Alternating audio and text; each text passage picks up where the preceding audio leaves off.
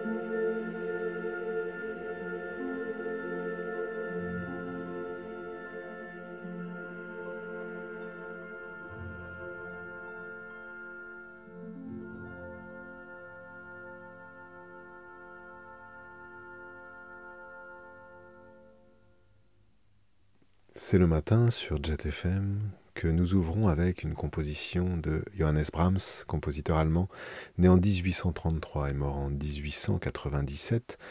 Cette composition, cette œuvre, l'une des plus longues qu'il ait composées, c'est le Requiem allemand, qui a été achevé en 1868, une œuvre sacrée, mais pas liturgique, que nous écoutons intégralement et qui débordera un peu le cadre de ce radio réveil.